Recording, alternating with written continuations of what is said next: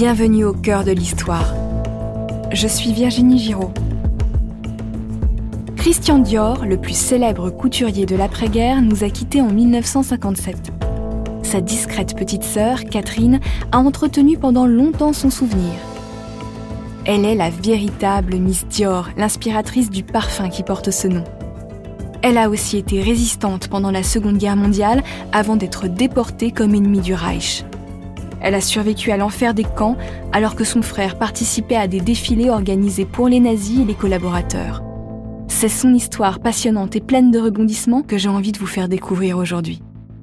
Catherine et Christian Dior, splendeurs et misères d'une famille française. Épisode 1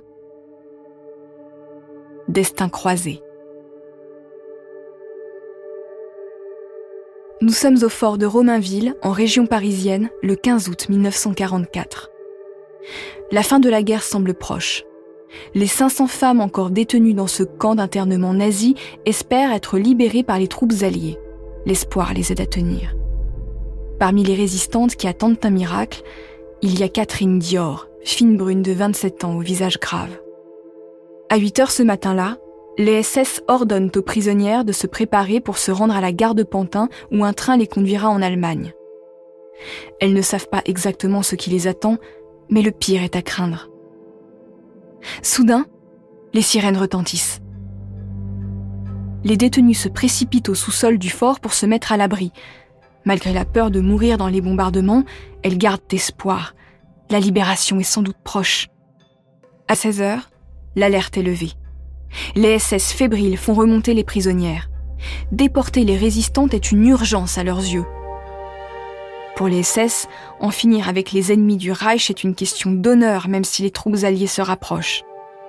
Catherine Dior monte dans le bus à destination de la gare de Pontin. Certaines prisonnières en profitent pour supplier le chauffeur de transmettre des messages à leur famille. Catherine ne sait pas qu'à Paris, son frère Christian Dior demande à une de ses relations, Raoul Nordling, le consul de Suède, de trouver un moyen de l'arracher au SS.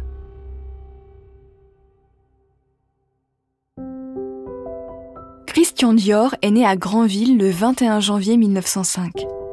L'année suivante, ses parents achètent les Rumb, une villa peinte en rose dans son écrin de verdure.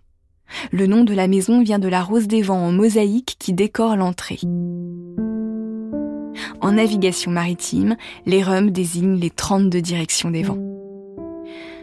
Maurice Dior est heureux de pouvoir s'offrir l'une des plus belles demeures de la région avec sa vue sur la mer. Né dans une famille d'agriculteurs devenus industriels, il a repris avec son cousin Lucien Dior l'usine d'engrais familiale. L'acide sulfurique et les phosphates ont fait leur fortune. Madeleine, la mère du petit Christian, est une femme belle, dure et ambitieuse.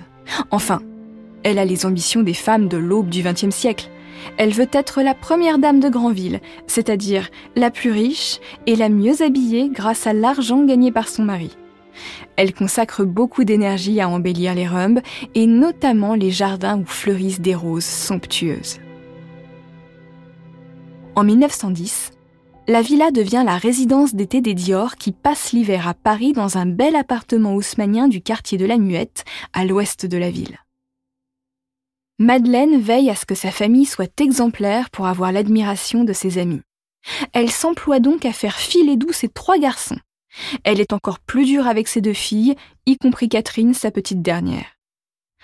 Dans son univers privilégié, celle-ci grandit en regardant sa mère composer de beaux bouquets avant la venue des invités pour le dîner. Tout le monde s'extasie devant les compositions de Madeleine, qui donne plus d'amour à ses fleurs qu'à ses enfants.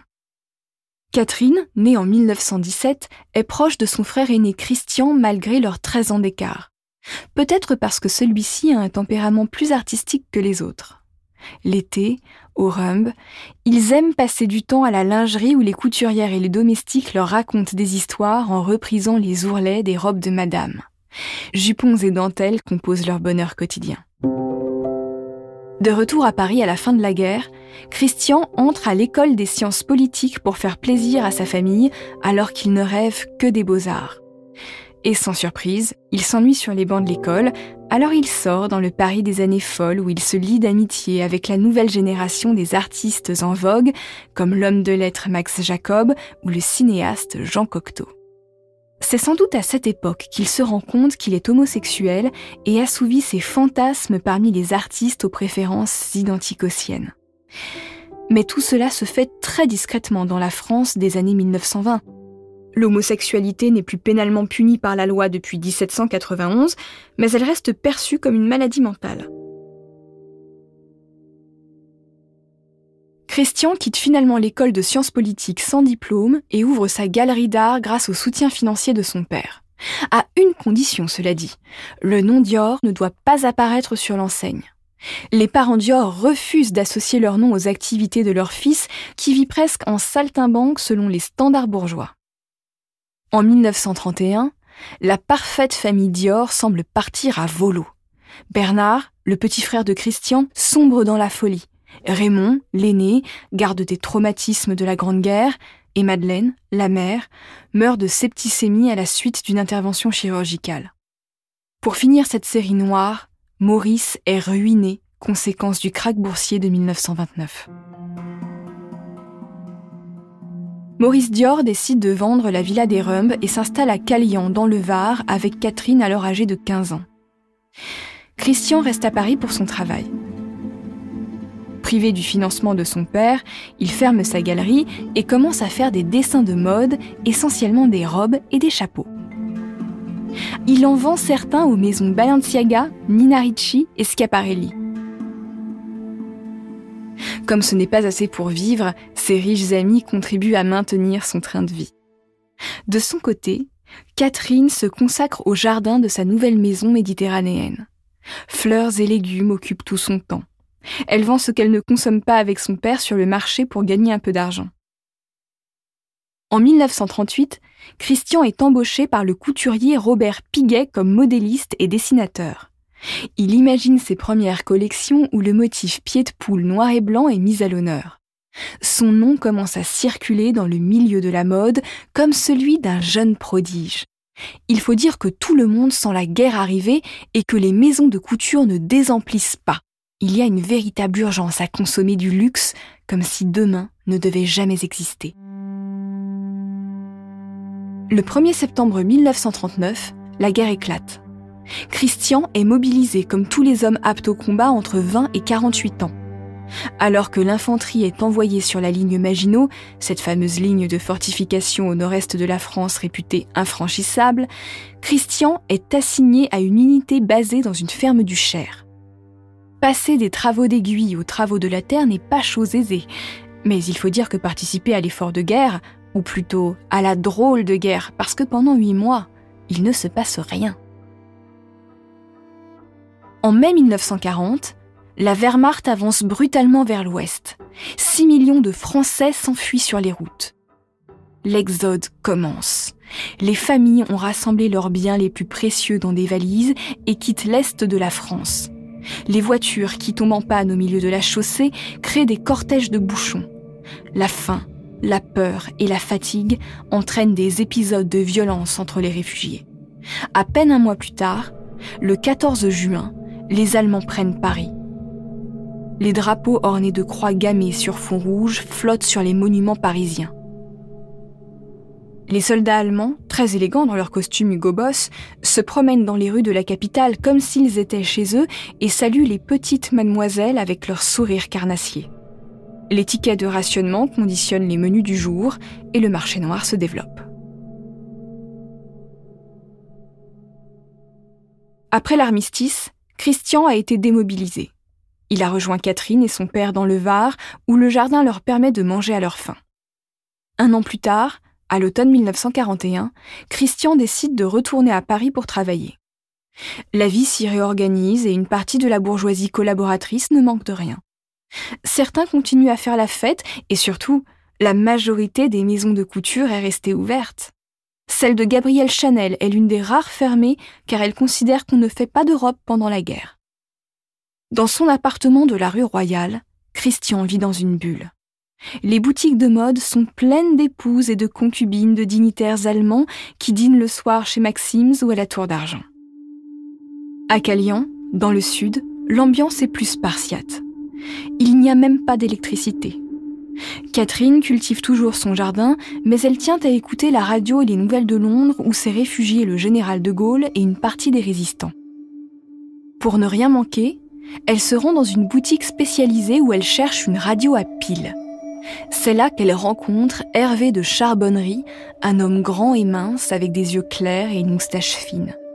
Il a 12 ans de plus qu'elle et il est déjà marié et père de trois enfants. Pourtant, Hervé et Catherine tombent amoureux.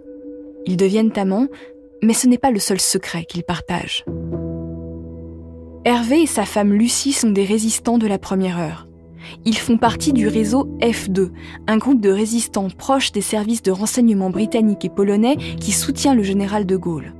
Hervé sent la fibre patriotique et le sang-froid de Catherine. Il décide dans un premier temps d'officialiser sa liaison auprès de ses proches avant de se séparer de Lucie sans esclandre. Il lui fait ensuite intégrer F2. Évidemment, cela se fait discrètement et Catherine est loin de connaître les 2500 agents dont le quart est formé de femmes. Elle ne sait même pas que certains de ses amis de longue date en font partie comme elle. Pour le réseau, Catherine devient Caro et Hervé est rebaptisé Eric. Caro tape des rapports pour la cellule F2, transporte des messages, dissimule du matériel ou participe au repérage des infrastructures allemandes dans la région. Si la résistance séduit les jeunes femmes patriotes et courageuses, comme la sœur de Christian, d'autres femmes préfèrent se mettre au service des Allemands pour faciliter leur quotidien et gagner de l'argent. Quand la Gestapo cherche à recruter 40 informatrices dans le sud de la France, elle reçoit 300 candidatures. Parmi les élus des Boches se trouvent des personnes qui dénoncent des membres de F2. L'un de ses chefs est arrêté à Marseille et torturé à Lyon par l'officier SS Klaus Barbie, connu pour son sadisme. Trahi, les membres du réseau F2 se dispersent. Catherine rejoint Paris où elle s'installe chez son frère, rue Royale.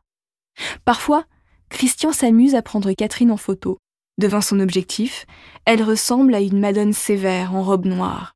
Ses sourires sont rares. Son monde n'est pas aussi léger que celui de Christian.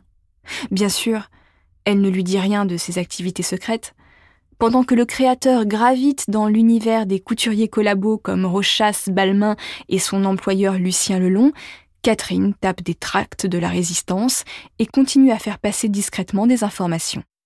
Son réseau est infiltré par une espionne de la Gestapo et une nouvelle vague d'arrestations a lieu. Le 6 juin 1944, à 16h30, Catherine Dior est arrêtée place du Trocadéro en compagnie de quatre résistants armés. La police l'emmène au 180 rue de la Pompe dans un bâtiment des services de sécurité allemands. Catherine sait qu'elle va être interrogée par la Gestapo. Pour connaître la suite de ce récit consacré à Catherine et Christian Dior, rendez-vous sur votre plateforme d'écoute préférée.